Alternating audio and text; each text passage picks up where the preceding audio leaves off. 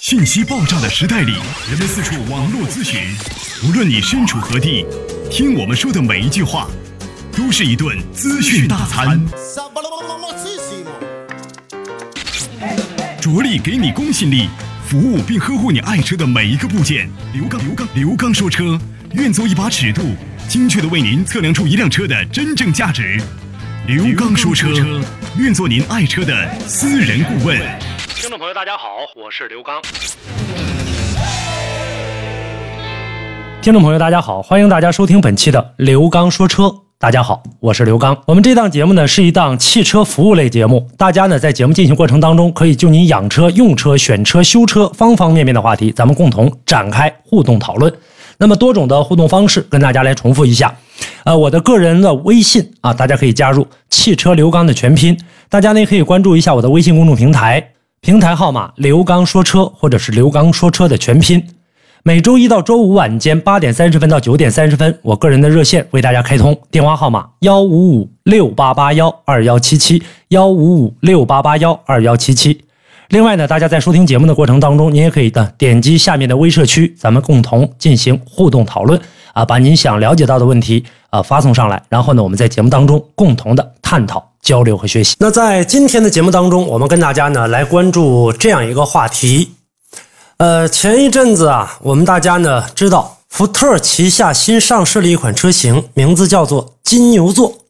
那么咱们今天呢要跟大家呢共同来说一说，福特汽车再一次出事儿，出什么事儿呢？福特汽车款款断轴，是因为缺陷还是偷工减料？这样一个话题。从最早福特翼虎断轴开始，到后来的锐界。蒙迪欧、福克斯等等，还有最新的这个金牛座，无一例外都发生了断轴事件。那么因此呢，网上也有很多的网友进行调侃，说福特的宣传语应该改成“断无止境”，它的这个宣传语应该是“进无止境”吧。一时间，断轴似乎成了福特的一个代名词。那么福特这个来看的话，为什么会断轴？我们今天在节目当中跟大家共同来扒一扒。很多朋友呢会将福特的断轴门和之前大众速腾的断轴门联系到一起，虽然断了之后都是轮子掉了，但是大家统称为断轴。但这俩车断的不是一个地方。我们今天呢要跟大家共同来关注的是福特旗下的断轴事件，因为速腾的这个事件已经过去了。那么断的是哪儿呢？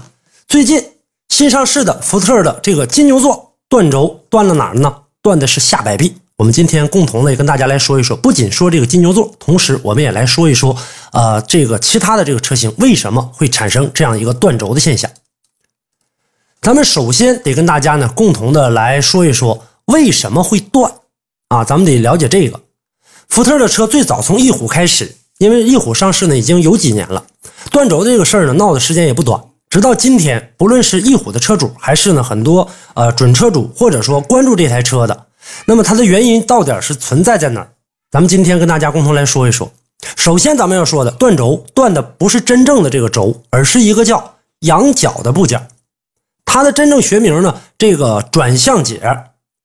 因为它平时啊隐藏在底盘里面，结构比较复杂，所以很多都不知道断轴是怎么回事。但是大家都知道是因为断轴了。咱们先把这事儿跟大家呢说清楚，断轴断在哪儿了？那么咱们整个来看的话呢，里面这个轮子这个部分啊，它这个仰角起到一个相当重要的一个作用。你看里面包括呃悬挂的减震、转向的球头、轮胎的刹车盘和下摆臂都是靠它来进行的。呃，缺了它呢，各个部件都不能连接在一起。那么这个时候问题就出现了，仰角在连接下摆臂的地方出现了一个断裂，出现这个裂痕了。那么这个裂痕就是我们说的这个转向节。它的下半部分连接的是摆臂球头一个孔断裂了，所有的断轴都是这里啊。大部分的这个原因，仰角是个什么呢？它是一个铸铁件铸铁的特性呢是脆，容易呢发生断裂，并且延展性还一般。为了安装螺丝，这个侧壁呢被打磨的是非常薄，螺丝紧固之后，平时啊它的挤压呢都会给这个薄壁带来很大一个压力，在强度不达标的情况下就会出现断裂。那刚才说了，从结构上来讲，断的位置受力比较大，而且金属来看比较薄。我们可以想象，如果金属的强度不够，就很容易发生断裂。但是这个强度到底是多少，没人知道，因为在这一点上，整个没有一个行业标准，只有一个企业标准，但是这个企业标准呢，又一般是不对咱们呃外边来进行公布的，只有内部厂商知道。起码国内的众多汽车厂商，他不会随意的公布自己的这样一个企业标准。那么呢，即使你联系这个福特的这样的一个厂家，他也不会把这样的一个呃告诉给你一个指标告诉给你，他只能告诉你一个强度基本值，这个强度能达到几。那么这个几究竟怎么来判断，咱们也不太知道。所以这一点上就不好理解了。那么为什么会断呢？咱们在使用的过程当中啊，这个呃检查羊角的这个问题是否存在？我们呢看过很多出事的这样的一个车主，但是呢跟他们所了解到的就是断轴的这个羊角已经被四 S 店收走了，你根本你拿不到，交给厂家了。四 S 店还声明呢，如果说你要不把这个断的羊角给我们，你的车辆就得不到免费的维修。所以说，在这一点上就很难去进行进行一个呃界定或者说判断。那么，究竟这个福特的这个断轴断到这个情况，它是什么样的一个情呃原因？为什么会断？我们跟大家呢来打一个简单的比方啊，是这样的一个情况。呃，我们呢在使用这个车辆的过程当中，前面这个轮子，大家可以想象一下，我们中间拿一个横向的一个轴啊，拿一个横向轴，然后呢两边你放两个小轮子。就咱们小孩玩的这个汽车，你就可以看到，这个两个轴啊，在这一个轴拿下来之后，两边有两轮子。你在这个推动的过程当中，包括咱们汽车也是在行驶的过程当中，一旦发生了这样的一个跳动、跳动角跳动的时候，比方说你这个车现在在行驶的过程当中，右前轮压到了障碍物，这个时候右面前轮是不是在压障碍物的这个瞬间，它要抬起来？抬起来的这个过程当中，那么左前轮的左前轮这个部位。啊，根儿的这个部分，羊角就在这儿。这个时候，它会把更多的这个承压力、施压力会跳到左前轮上。这个时候呢，这个羊角呢又是很薄的这个钢板做成的。现在来看的话呢，你在承受这个压力的过程当中，还要承受的往前的这样一个惯性。这个时候，它可能就会存在这样一个断轴的现象。为什么我们大家经常会考虑到说，在断轴的时候啊，会出现？啊，这个在颠簸路段的时候会经常出现出现这样的一个呃断轴，或者说这样的一个啊蛇口，出现这样的一个问题呢？所以呢，有些问题就出现在这儿。通俗的语言，如果您在养车、用车、选车、修车等方面遇到了哪些困惑，欢迎大家跟我进行沟通交流。独特的视角，互动的方式：微信号码“汽车刘刚”的全部拼音。讲车修车十二年，国家二手车高级资格评估师，专业汽车节目主持人刘刚带您走进汽车的世界，通过您的描述，现场为您诊断您爱车的故障所在。刘刚说车，开启您全新的汽车生活。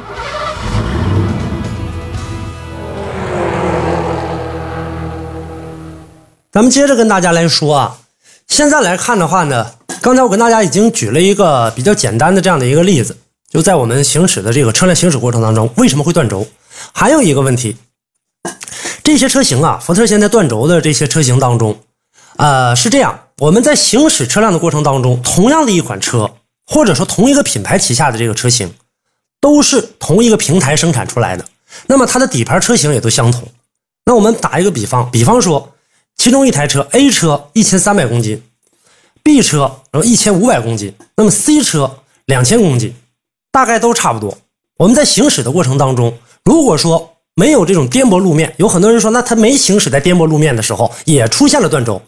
这个时候，比如说你急刹车，你在急刹车的过程当中，它下面用的这个羊角材料，还有用的这个羊角，甭管你这个车是多少公斤的或几吨重的，它都采用的是同样的一个部件，这个羊角部件。那么这个过程当中，大家可以想象一下，急刹车这个惯性，它承受的力量要有多大？而且在整个承受力量的过程当中，我们打一个比方，我们在人行走的过程当中，如果说你走一个平道的时候，我们的这个脚踝骨正常只能往前走。如果你突然之间遇到了颠簸，或者说呢这个踩到了一些呢啊不是很平整的路面的时候，你突然之间出现了这个左侧滑或右侧滑，咱们这个脚踝骨和这个。羊角是一样的，它只能是在上下或者前后这样活动。你让它左右摆动的话，它肯定摆动不了。那这个时候，咱们人走的时候，比方说从台阶上在下楼梯的时候，突然之间一不小心踩滑了，那这个时候呢，往左或者往右，这个一侧倾一一滑，这个时候很容易把脚崴伤。那这里面的或者说把里面的这个骨头啊，给这个在走的过程中崴坏了。那这个羊角同样的道理，而且你在同样的零部件的基础上，车的质量、重量都不一样，这个时候一定会出现问题的。咱们接着呢，再跟大家呢来说这样的这个啊羊角啊或者断轴的这个事件，为什么这样的车会如此脆弱呢？汽车悬挂，咱们呢就刚才我跟大家说的，在上下楼梯的这样一个比喻，它主要传递的作用是什么呢？车轮和车架之间的这样一个呃力和扭矩，并且它会缓冲路面，传递给车架或者车身的一个冲击力，减少由此引起的震动，保证汽车的一个平顺行驶。那么我们在使用它的过程当中，就像刚才我跟大家说的，只能上下这么一个运动，让左右你让它运动的话，就很容易出现问题。悬挂，它车身和车架之间没有一个横向的自由度，一旦有侧向力作用起到了这个车轮悬架上，那么只能是硬扛。唯一起到缓冲作用的只有一个橡胶衬套，就是我们说那胶套。但是那个胶套，大家可以想象一下，这么重的车，一个胶套来承受。是不是微乎其微，几乎没有作用？这么简单的一个道理，汽车工程师在设计的过程当中不会考虑到吗？这个答案是肯定的，他肯定会考虑得到。在设计悬架的过程当中啊，是这个连杆求节的这个时候，他会考虑到一个侧向的这样一个力量。但是，他考虑的过程当中，凡事都有个度。一旦在这个车轮悬架上的侧向力超过了当时你设计的这个强度的话，那么大家可想而知，它必然会断轴。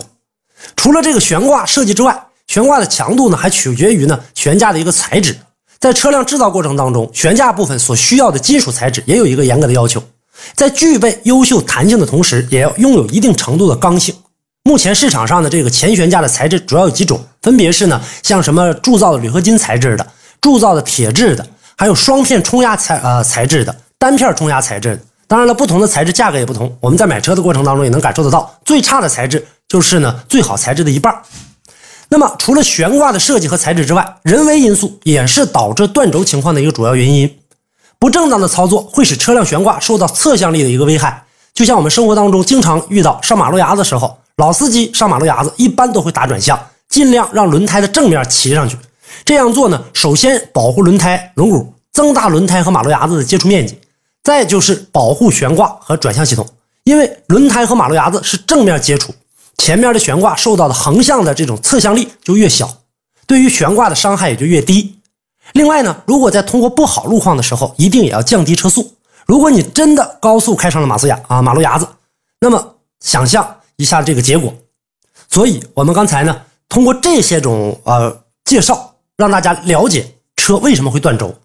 其实断轴不仅仅是这个福特旗下，福特呢只不过是断轴比较频繁。现在目前来看的话呢，福特旗下只有福睿斯还没有接到呢这样的一个断轴的事件，但是将来会不会也不好说。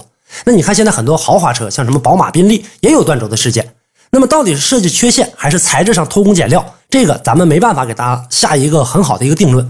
但是事情出现了，我们大家以后在选车的过程当中也要多考虑一下了。好，今天的话题呢，跟大家呢共同聊到这儿，感谢大家收听本期的刘刚说车节目。之外，大家可以继续跟我进行互动，多种的互动方式，大家可以关注我的微信公众平台刘刚说车，个人的实时微信刘刚说车全拼加上阿拉伯数字一。同时呢，大家呢也可以在收听节目的下方点击我们的微社区，我们进行实时互动。周一到周五晚间的八点三十分到九点三十分，我个人的电话也为大家开通，电话号码幺五五六八八幺二幺七七。好，感谢您收听本期的刘刚说车，下期节目我们再。